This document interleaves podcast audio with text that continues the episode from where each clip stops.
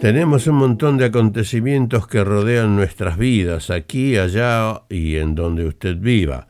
Eh, pero hay un acontecimiento que mm, eh, no tiene realmente diferencia en donde usted viva, porque eh, les toca el corazón a todos aquellos amantes del fútbol o del soccer aquí en Australia, que va cambiando con el tiempo y se va llamando fútbol. Entonces vienen los acontecimientos importantes. Eh, la FIFA tiene preparado ya su campeonato mundial que se va a llevar a cabo en Qatar. ¿O estoy equivocado, don Sergio Medina? No, no, exactamente ahí es donde se, se va a, a, develar quién es el campeón mundial de fútbol de todos los países que participan. Me dijeron que hace poco usted estuvo por allí chequeando a ver si las obras iban a estar en condiciones porque lo llamaron para que haga un assessment. No, está todo, está todo bien, es gente, gente muy adinerada. Este, Qatar, que me enteré que hay dos maneras de escribir Qatar, una es con Q y otra con C, pero las dos son aceptadas. Sí. Y es el tercer país eh, productor de petróleo en el mundo. Así que, bueno, hablamos de energía y petróleo, ya sabemos que eso significa mucho dinero. Sí, eh, que, está en, el, en el oeste de Asia y tiene sus vecinos, ¿no? Que son, eh, están en la, península de Qatar. claro, están ahí este, en el Golfo Pérsico y están al oeste de Arabia Saudita, que mm. a veces, por razones políticas, a veces muy mucho más conocida. Sí. Arabia Saudita, sí. Pero Qatar tiene muy buena línea aérea, es conocida por eso también, ¿no? Claro, claro. Este, lo que no sé eh, eh, eh, esta vez cuánto cuesta viajar a Qatar y cuán, cuán caros serán los hoteles y todo lo demás, eso no. Bueno, en este momento no lo vamos a charlar porque de aquí al Mundial las cosas van a cambiar como va a cambiar el precio del combustible dentro de, pocas horas aquí. Así que no vale la pena realmente aventurar eh, precios ni costos, pero vale sí la pena aventurar situaciones eh, de las que se van a dirimir allí en Qatar. Eh, ¿Hay realmente en esta oportunidad equipos preferidos equipos que apunten ya nomás como, como ganadores de todo esto? No, no, realmente sí, siempre son los mismos, va, aquellos eh, equipos con trayectoria, ¿no es cierto?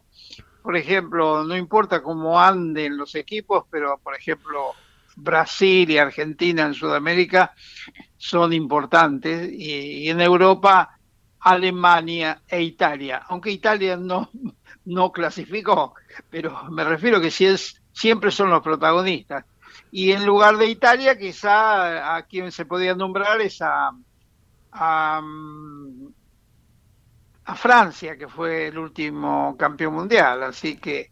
Eh, Ahora, ninguna sorpresa, y perdónenme que lo interrumpa, ninguna sorpresa eh, con, con Australia, eh, que, que, realmente eh, llamó la atención que derrotó a Australia a un país de Sudamérica.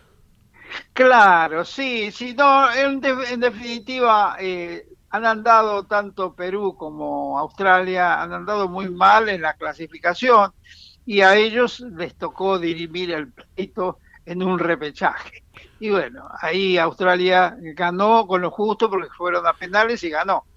Pero eh, Australia es la cenicienta, es un, es un equipo que sin grandes pretensiones, no sabemos si va a pasar la primera eh, etapa, eh, pero en realidad siempre ha sido así.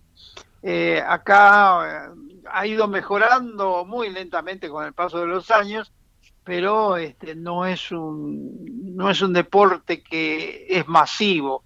El, gran aporte de toda la gente que los jugadores australianos vienen a través de la inmigración. Viene gente de todo el mundo aquí y muchos de ellos ya este, en sus países de origen el fútbol era una cosa importante. Claro, porque eh, eh, eso, es, eso es lo que muchas veces he comentado. Eh, se ha notado, por lo menos yo personalmente he notado el progreso que ha hecho el fútbol, el soccer en Australia desde la época en que llegué yo, por ejemplo, con mi familia este, y hasta estos días, donde en aquel momento eh, conseguir un partido de fútbol para ver en televisión era cosa muy espectacular a través de SBS. Eh, de lo contrario, tenía que suscribirse a algún servicio internacional o esperar que alguien le mande un, un video cassette con un partido para que usted disfrute tres o cuatro veces en su casa. Y hoy por hoy los canales de los canales abiertos, no estoy hablando de los suscritos, em, le ofrecen ya los partidos de soccer en forma rutinaria. Claro, ha, ido progresando, e incluso el progreso del fútbol en el mundo se ha, se ha visto incrementado también por la aparición del fútbol femenino.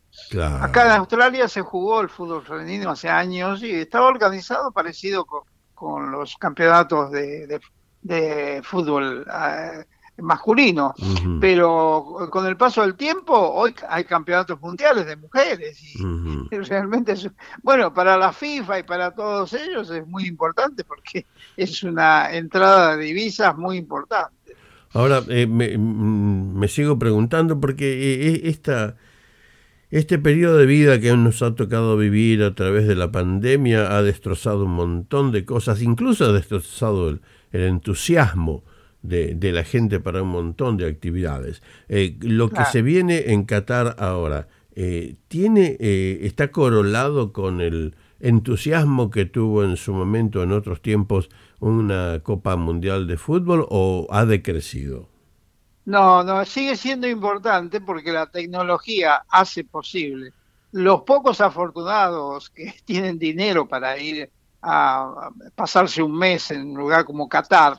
Necesita mucho dinero, pero eh, si uno quiere ver los partidos y realmente con la mejor tecnología, y los vamos a ver. Eh, eso es muy importante porque eh, hace que se vendan derechos de televisivos a todo el mundo, en los lugares. Porque en realidad, no sé por qué, pero el fútbol es un deporte mundial.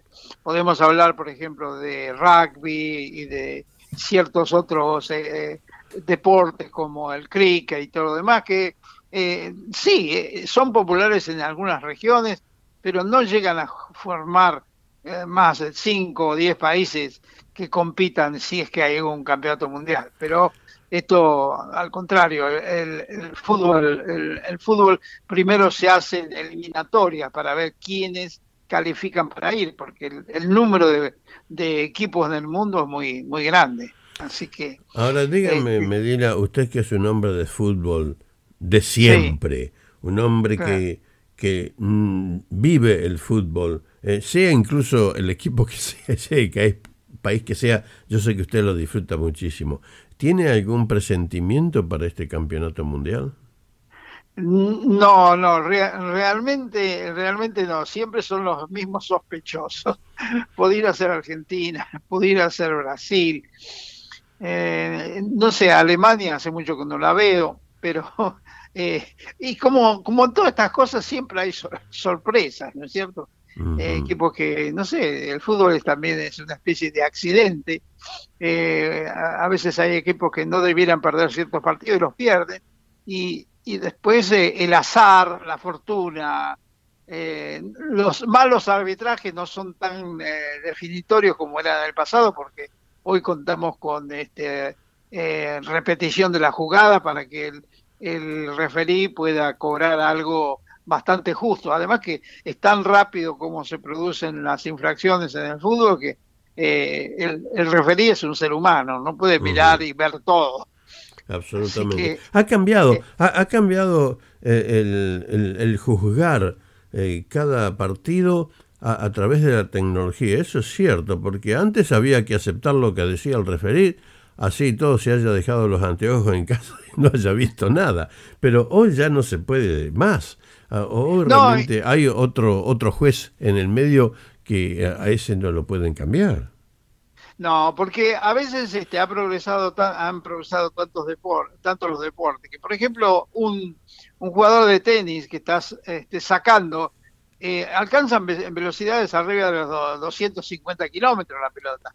Y tienes que ser un Superman para ver todo. Y después, claro, pasan de, nuevamente las, las cámaras, no, porque tienen varias cámaras y ninguna de ellas se equivoca. Entonces, sí, cuando pasa la imagen eh, bien, bien cerca, vos te das cuenta si pegó en la raya o si salió unos milímetros afuera de eso. Es imposible pedirle eso a un ser humano, a un referí. Medina, ha sido realmente un placer conversar con usted. Vamos a ir preparándonos para, para el Campeonato Mundial de Fútbol. Eh, manténganos, por favor, este, al tanto de lo que va sucediendo y le agradezco muchísimo que se haya comunicado con nosotros.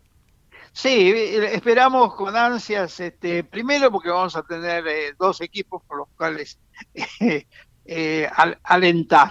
Uno, en el caso particular nuestro, es Argentina y el otro, es Australia. Uno lo vamos a, analizar con la mente, que sería Argentina, y Australia la, tenemos que eh, meditar con el corazón. Gracias, Sergio. Hasta la próxima. Hasta, hasta pronto. Chao, adiós. Chao.